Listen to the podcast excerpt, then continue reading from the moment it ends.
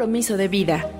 Decisiones vitales. Nosotros te informamos y tú decides.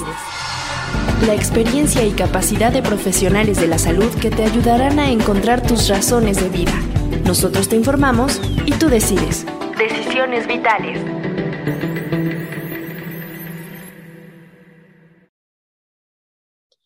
Bienvenidos al podcast de Suicidología. En este episodio abordaremos el tema las madres tóxicas y su impacto en la salud mental de sus hijos. Las madres tóxicas son aquellas que consciente o inconscientemente ejercen un control emocional y psicológico sobre sus hijos, generando en ellos una sensación de invalidez, desvalorización. Este patrón de comportamiento puede tener consecuencias graves en la salud mental de quienes la experimentan, llegando inclusive a desencadenar pensamientos suicidas. En este episodio exploraremos las diferentes formas en que las madres tóxicas afectan a su entorno, así como las herramientas y recursos que existen para superar estas experiencias dolorosas y reconstruir una identidad saludable y plena. Esperamos que este episodio les resulte útil y les brinde información valiosa sobre un tema que suele ser difícil de abordar. Hoy nos acompaña Harry Pereira Christensen, a quien le daremos la más cordial bienvenida y junto con la psicoterapeuta Mariale Buenfil conoceremos más sobre este tema. Mariale, ¿cómo estás? Hola Alejandro, muy bien, gracias. Pues me da mucho gusto compartir el día de hoy con todos ustedes y antes de comenzar es importante señalar que el término madre tóxica es un término coloquial que se utiliza para describir a una madre que ejerce una influencia negativa en la vida de sus hijos.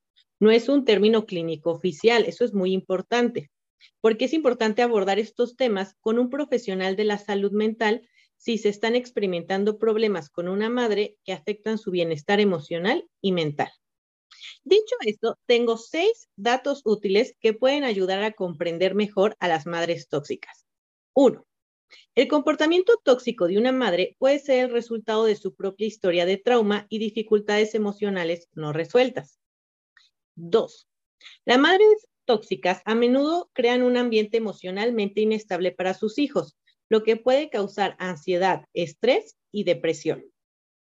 Tres, las madres tóxicas a veces pueden ser controladoras, críticas y manipuladoras, lo que puede afectar la autoestima y la confianza en uno mismo de sus hijos. Cuatro, la relación entre una madre tóxica y su hijo a menudo se caracteriza por patrones de comportamientos disfuncionales que pueden ser difíciles de romper. Cinco, la terapia puede ser una herramienta útil para las personas que tienen relaciones tóxicas con sus madres ya que puede ayudar a identificar patrones de comportamientos destructivos y proporcionar estrategias para establecer límites saludables. Y seis, a veces puede ser necesario alejarse de una madre tóxica para proteger su propia salud emocional y mental. Sin embargo, esto puede ser difícil y puede requerir, apoyo de amigos, familiares y profesionales de la salud mental. Y bueno, Dicho todo esto, nos encantaría estar en contacto con ustedes y saber qué opinan fuera del podcast. Y para eso les invito a suscribirse en todas las redes sociales. Nos encuentran como Suicidología. Ahí podrán seguir las actualizaciones, interacciones y tener acceso a más contenido. Suicidología.com.mx es el sitio web con mucha información relacionada al tema y que puede ayudarle a quien lo requiera. Alejandro. Muchas gracias, Mariale, por esta detallada información. Si requieres de atención, ponte en contacto con nosotros en la línea de ayuda en la Ciudad de México, 55 46 31 3307 o al correo info. Harry Pereira Christensen es psicólogo por formación y tiene maestría en psicoterapia familiar y maestría en el estudio de las adicciones. Ha plasmado sus conocimientos y atención de pacientes con adicciones en la clínica de Torres Potrero, Centros de Atención Juvenil, Secretaría de Salud del Estado de México y la Secretaría de Salud Federal del Gobierno de México. Actualmente brinda consulta y atención privada. Bienvenido, Harry. Muchas gracias, Alejandro, Mariale. Un gusto acompañarlos y contribuir en lo que sea y resulte útil, pues, para difundir un poco más este conocimiento acerca de la importancia de un maternaje saludable, ¿no? Y también, como no, un paternaje saludable. Claro que sí, fíjate que quiero compartirle a Marial y a todos nuestros disponibles que pues fuimos compañeros de adicciones.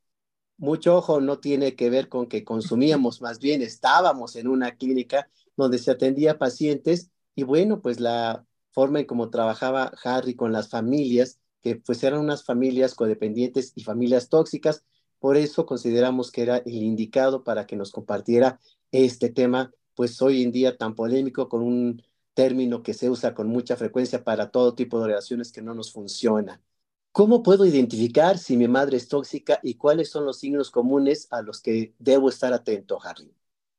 Bueno, eh, creo que un, buen contexto que habría que poner esto, eh, a nivel cultural y social, ¿no? Siempre hay, una, hay un mito eh, muy difundido que es esto de no juzgar a los padres, ¿no? Y, me parece que es un, ponerlo en contexto muy importante porque eh, el hecho de, de analizar o de revisar qué tan sana, qué tan libre es mi relación con mi propia madre, con mi propio padre, no necesariamente significa que yo esté juzgando a mi madre. ¿No? Eh, y creo que ese es un aspecto muy importante a decirle a, todo, a toda la población juvenil, de que el hecho de, que yo analice hasta qué punto eh, soy libre y me siento autónoma, autónomo en esta relación que sostengo con mi madre, me parece que es, es, es mejor darle ese contexto para yo poder con mayor libertad revisar qué tan cómodo me siento en esta relación. Porque si analizo en términos de toxicidad, quizás las fronteras propias de la psique, ¿no? Mi sistema prefrontal cerebral cerrará el análisis porque inmediatamente lo va a traducir como culpa de que soy un hijo que está juzgando. Me parece que eso poniéndolo en contexto nos puede analizar algo esencial que es todo esto de la toxicidad en la relación es algo que va evolutivamente en desarrollo.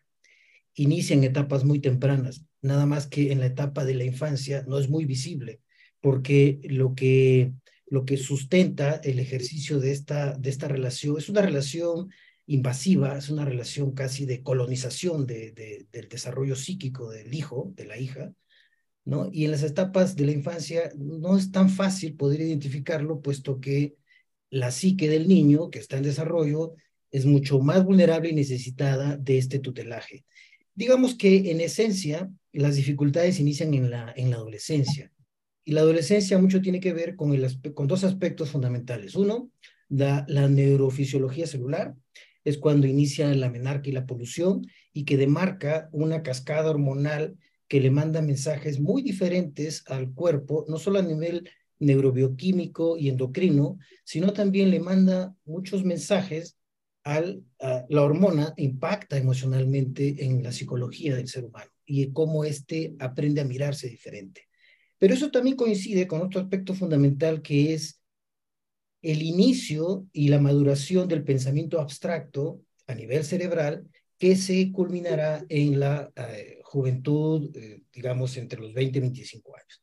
Estos dos elementos son muy importantes porque permite al cerebro humano de un joven, de una joven, mirar desde un poco más allá del referente exclusivo de lo que es su familia, sino mirar cómo se comportan otras familias y cómo es la relación entre, cómo se comporta otra mamá en relación a otro de sus hijos e hijas, ¿no? E incluso puede empezar a revisar cómo es la propia relación de su propia madre con su abuela, ¿no? Y viceversa. Entonces, me parece que esos son, elementos fundamentales a considerar para que eh, podamos entender por qué, no, por qué no se puede prevenir con, mayor certeza en etapas evolutivas como la infancia, sino que empiezan a aparecer estas dificultades mayormente en la adolescencia y evidentemente en la juventud, ¿no? De niño que tiene una concepción, diríamos, pues idealizada de la mamá linda, tierna, dulce y toda la agresión o violencia que pueda surgir está de alguna forma como justificada por castigo porque yo me, como niño me porto mal. E incluso está, está rotulada bajo un concepto de crianza eh, finamente distorsionado en esas capas, puesto que algo que empieza a cimentarse desde, esos estadios, es eh, que la madre empieza a suplir antes de que el niño elabore el deseo. Esto es un concepto muy psicoanalítico, pero que también aparece a nivel sistémico en la psicología, La madre que empieza a satisfacer antes de que el niño elabore un deseo es una madre que se convierte colonizadora, es una madre que se, se convierte en una madre eh, que arrasa, que como un tsunami emocional.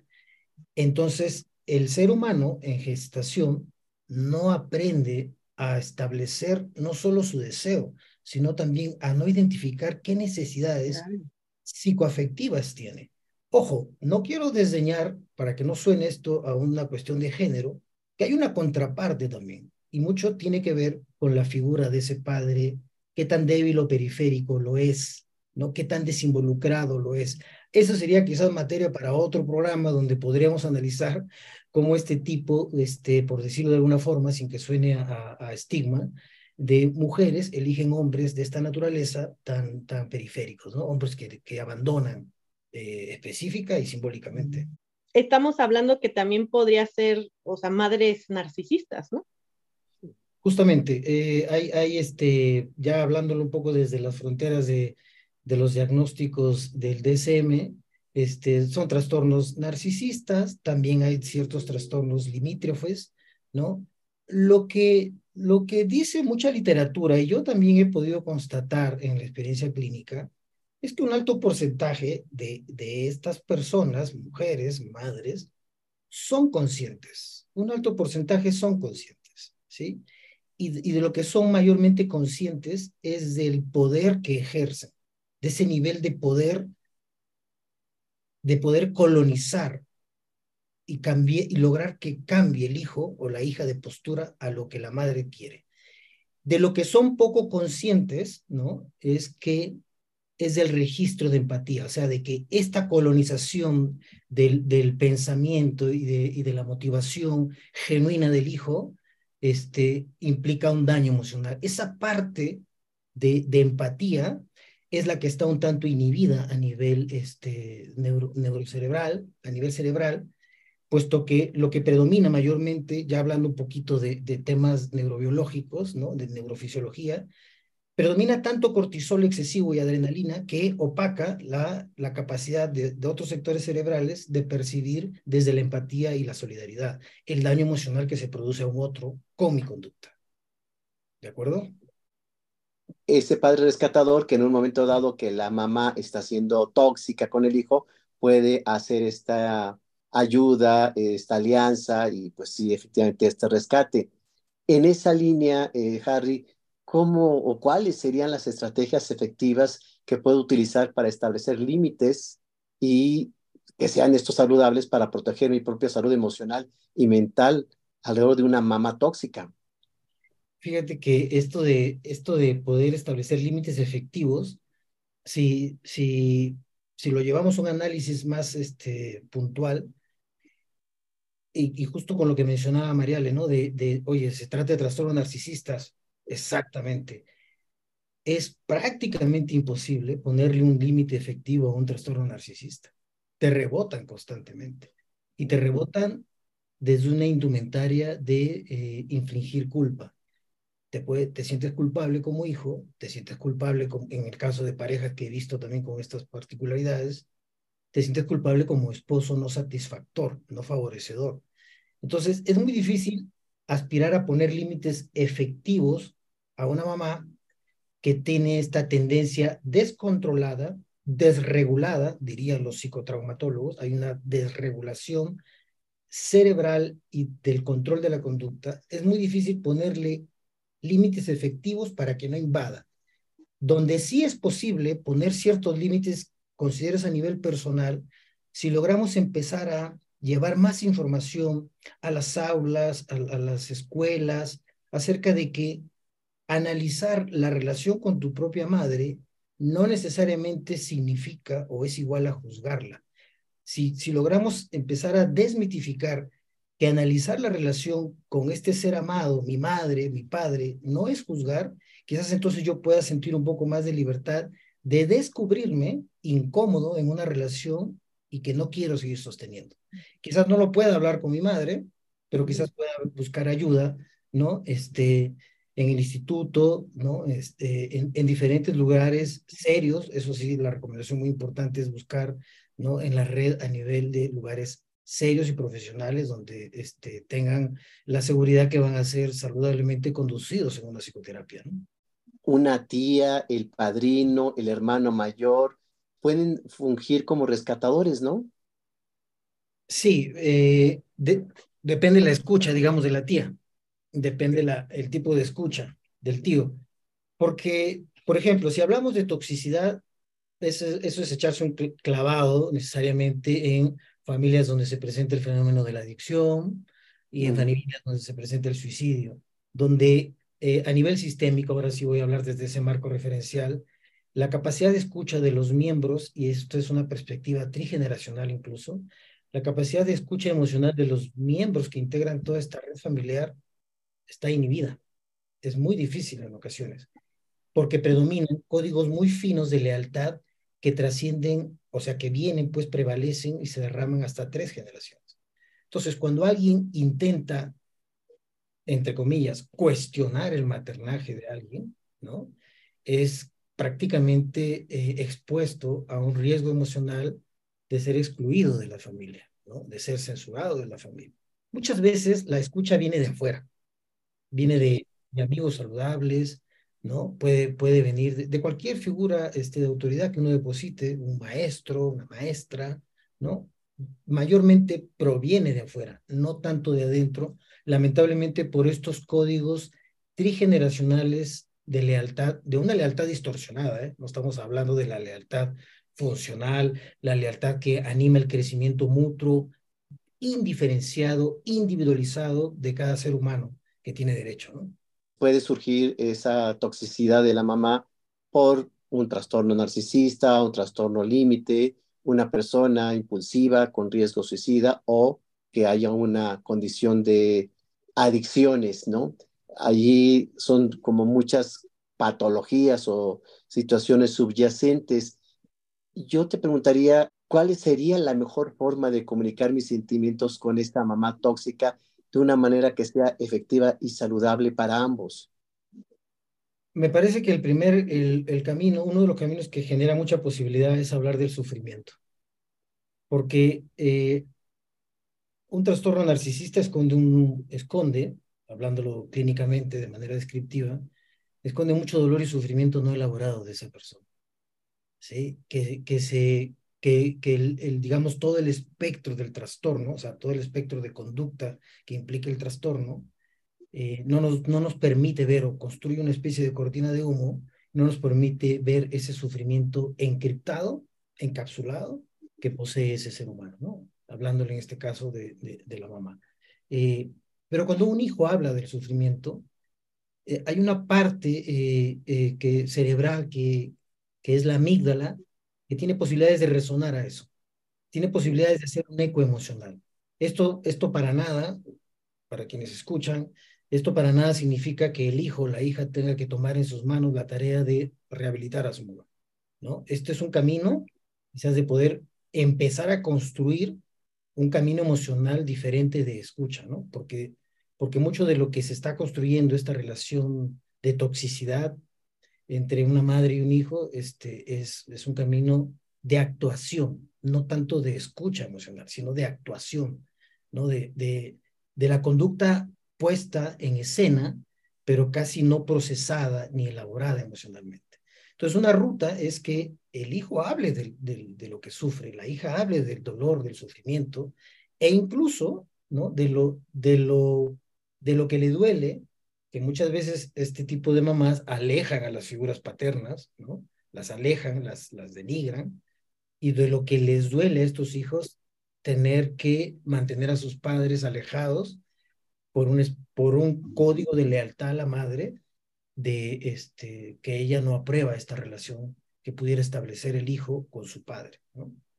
Hablar de ese dolor. Yo creo que tendría que partir desde que se identifique, ¿no? Que efectivamente la relación no es sana, puede llegar a ser bastante violenta, agresiva, invasiva.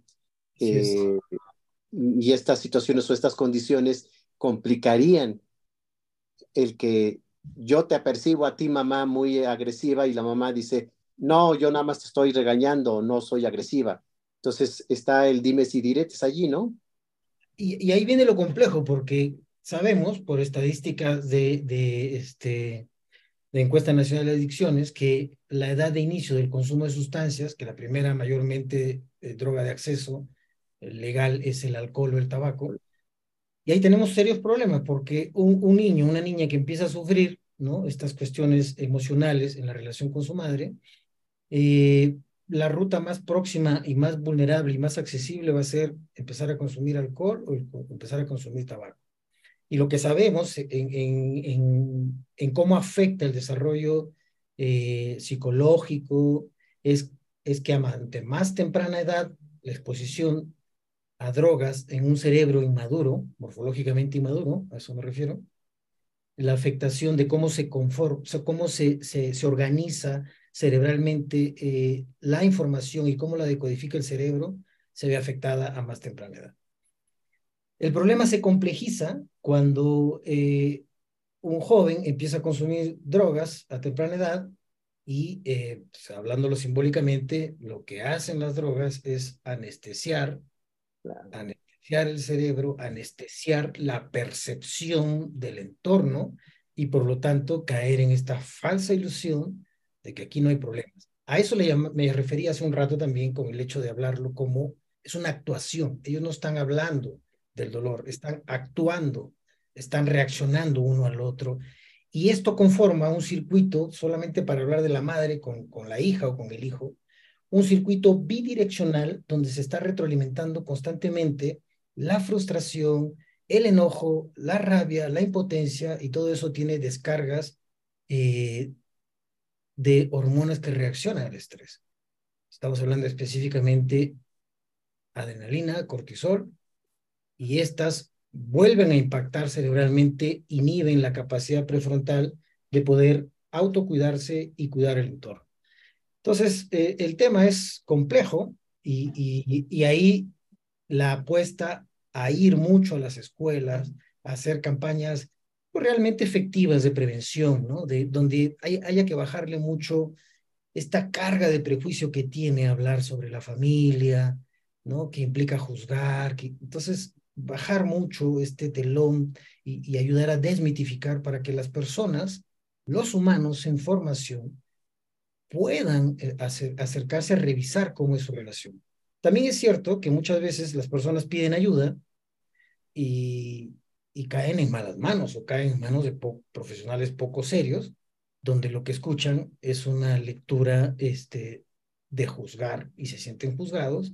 Y entonces el profesional o la profesional, lejos de ayudar a abrir los códigos comunicacionales en los planos afectivos, eh, lamentablemente toma la silla que está aquí y dice, pues que empieza a poner una postura de, de juzgar la conducta de la familia, de los miembros de la familia, y esto definitivamente nos aleja de la posibilidad de introducir alguna posibilidad de cambio.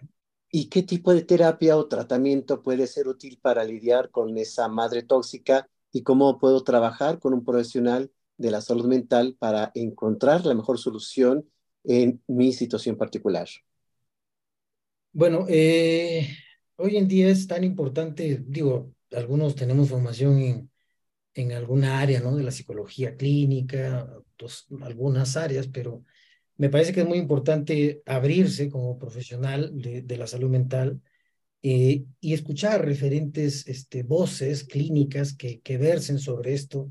Mientras más capacitados y formados estemos los psicoterapeutas, mejor podemos ser más eh, útiles y efectivos podríamos ser para quienes nos consulten. ¿no? Porque algo que considero muy importante, y, de hecho es algo que cuando hay el foro eh, adecuado, lo hablo con los terapeutas en formación, que la gran importancia de que él, la terapeuta, revise su historia emocional. Que, que revise su historia emocional pasada y presente, porque a partir de ahí es como logra sentarse en la silla simbólica de poder terapéutico y que lo ayuda a ser mucho más humano para poder escuchar lo que está allá enfrente como dolor. Sin esa habilidad y sin esa capacidad emocional, puede perder una dimensión muy seria y lamentablemente... Y, eso es muy importante, ¿no? Justo el otro día estaba viendo una publicación, ¿no? Que decía como si tu terapeuta no va a terapia y no supervisa, por ahí no es. Exacto. Ah, eso, es básico, es básico, porque uno tiene una mirada y no es la mirada, ¿no? Este, algo que, que yo recuerdo que me enseñaron mucho en la formación eh, eh, sistémica en terapia familiar es, puedo tener enfrente cinco miembros de una familia y hablan sobre un problema. Y cada uno de ellos comprende a nivel hemisferio izquierdo de qué se trata el problema y lo exponen. Pero la vivencia que experimentan a nivel hemisferio derecho de ese problema sustancialmente es diferente.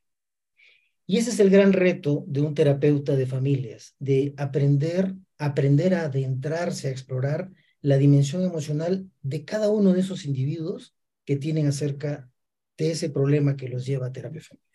Evidentemente, cuando uno escucha lo suficiente y aprende a calibrar emocionalmente con cada miembro de la familia, más temprano que tarde te empezarán a abrir su mundo emocional porque sienten la confianza clínica que el que está enfrente, la que está enfrente, realmente está escuchando.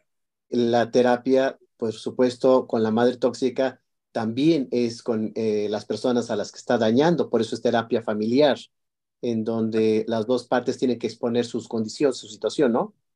Sí, fíjate que, que en mi experiencia el hecho de, es muy importante el abordaje clínico que se haga en una familia cuando llega la, la mamá, señalada, pues, señalada en esta toxicidad, es muy importante, uno, cómo se conecta. Porque si uno no ha revisado su historia y no la está revisando, se va a enganchar se va a enganchar. Madres perfectas, nadie las ha tenido en este planeta, yo, yo lo sostengo, ¿no? Y es muy importante porque esa oportunidad brillante de que una mamá vaya una sesión y la tolere en términos de, de, de resistencia emocional, con el miedo tácito de saberse que va a ser señalada, es fundamental. Es una oportunidad de oro que los terapeutas no deberíamos desaprovechar. Por eso mi sugerencia, muy humilde, muy amable, muy sencilla, revisémonos, analicémonos, explorémonos, ser más efectivas y efectivos con otros seres humanos que realmente van a buscar ayuda y puede ser un gran momento. Cuando salen lastimados de ahí por errores iatrogénicos del terapeuta, entonces cobra sustento que después puedan decir de manera airosa, la terapia no sirve. Y yo, yo solo digo, corrijo, no, la terapia sí sirve. A veces lo que no servimos somos los que estamos sentados ahí.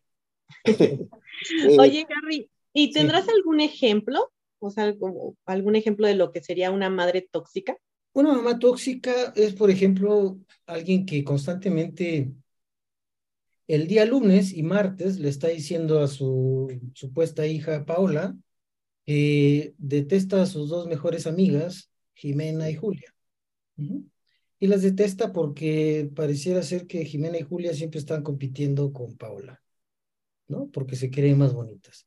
Pero esa misma mamá, el viernes y sábado, eh, le puede decir que a su hija Paola, Jimena y Julia realmente son fantásticas. Y son fantásticas porque le hicieron un cumplido a la mamá. Está más en función de lo que significa para la mamá, no tanto de lo que significa para la hija. El decir, es que compite contigo, es un pseudo mensaje, es un mensaje verbal muy claro, pero es un pseudo mensaje de empatía y solidaridad. Que, a ver si me explico mejor. Es un pseudo mensaje de solidaridad y empatía donde le dice, como me preocupas tu hija, estas dos niñas quieren competir contigo. Entonces son malas niñas, no deben ser tus amigas.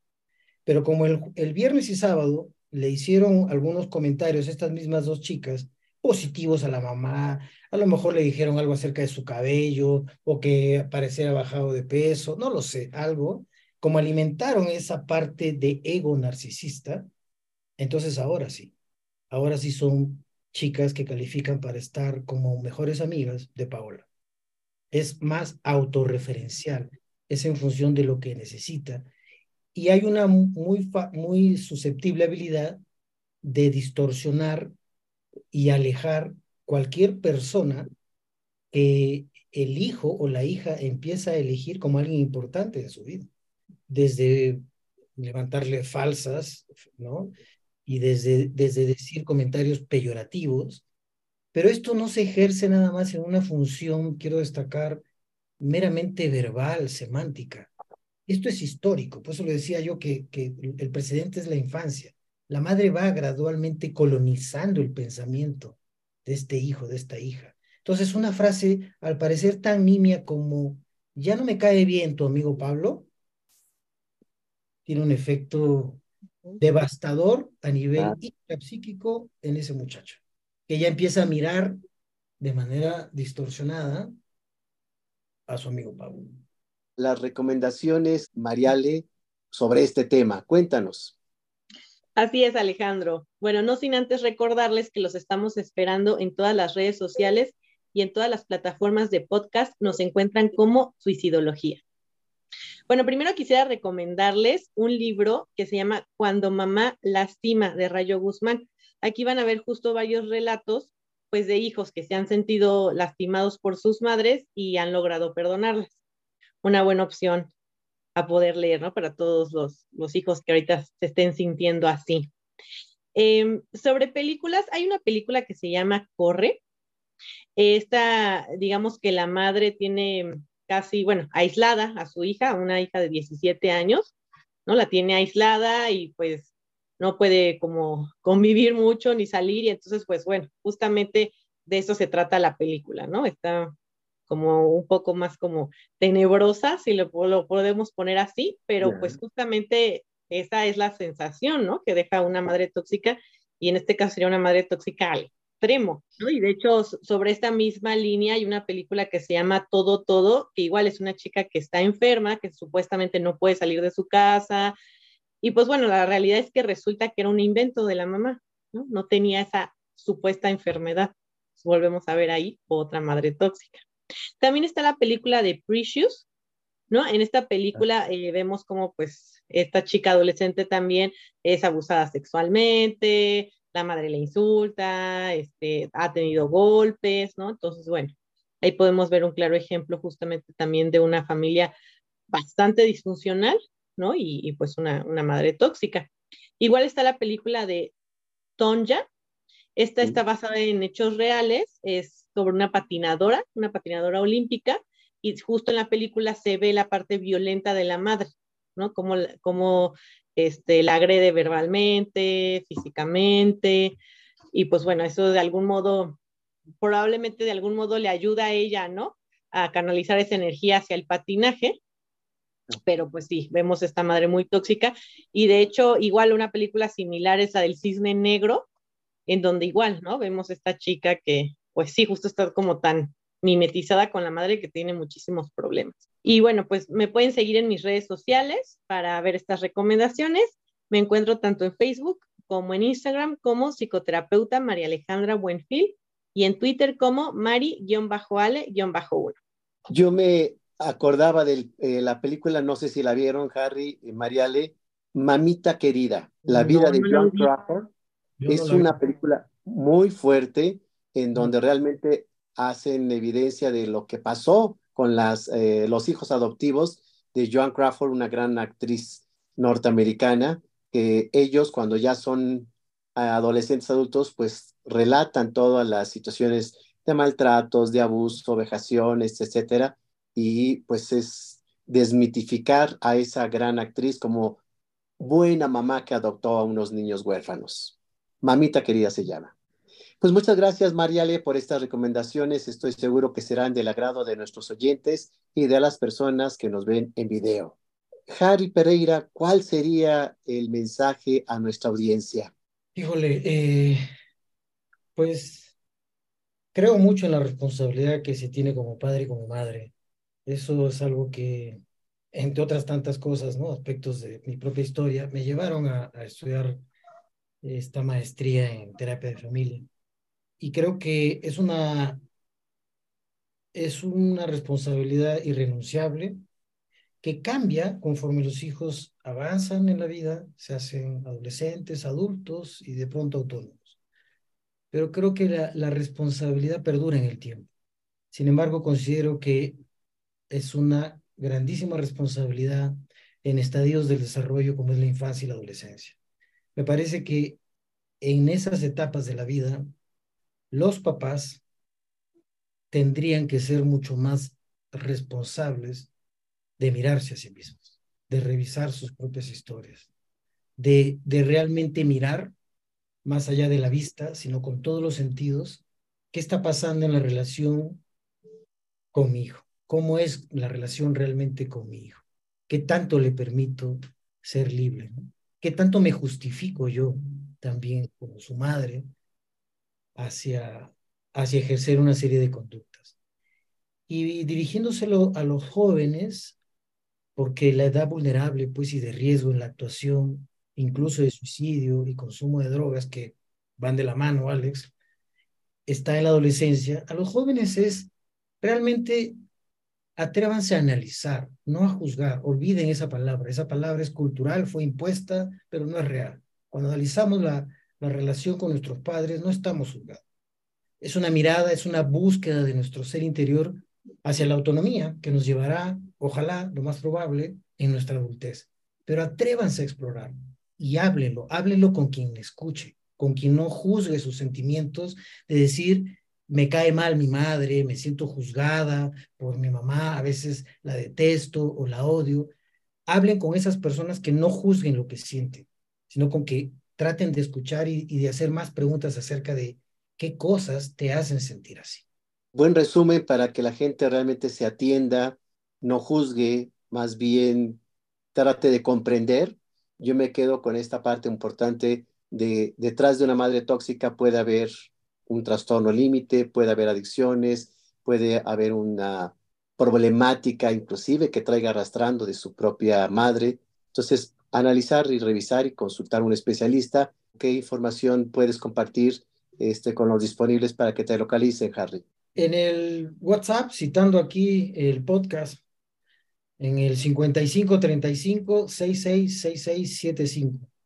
Pues muchísimas gracias. Y es así como llegamos al final de este programa, queridos disponibles, listos para ayudar y ayudarse. Quiero dejarles un mensaje de esperanza y prevención del suicidio. Les recuerdo que siempre hay una solución a los problemas. No están solos. Hay personas, especialistas y profesionales que les pueden brindar ayuda. Si se encuentran pasando por un momento difícil, no duden en buscar ayuda. Las líneas de emergencia están disponibles en su localidad y en la Ciudad de México al 55 46 31 3307 para escuchar y brindar apoyo. Juntos podemos superar cualquier obstáculo y encontrar la luz en medio de la oscuridad. Agradezco la presencia de Harry Pereira Christensen. Gracias por compartir sus conocimientos el día de hoy a la psicoterapeuta María Buenfil. Gracias por sus recomendaciones al webmaster Alejandro Ledesma por mostrar nuestra imagen y audio en redes sociales. Soy Alejandro Águila Tejeda, director del Instituto Hispanoamericano de Fisiología y presidente de la Red Mundial de Suicidólogos. Nos escuchamos y nos vemos en una próxima edición.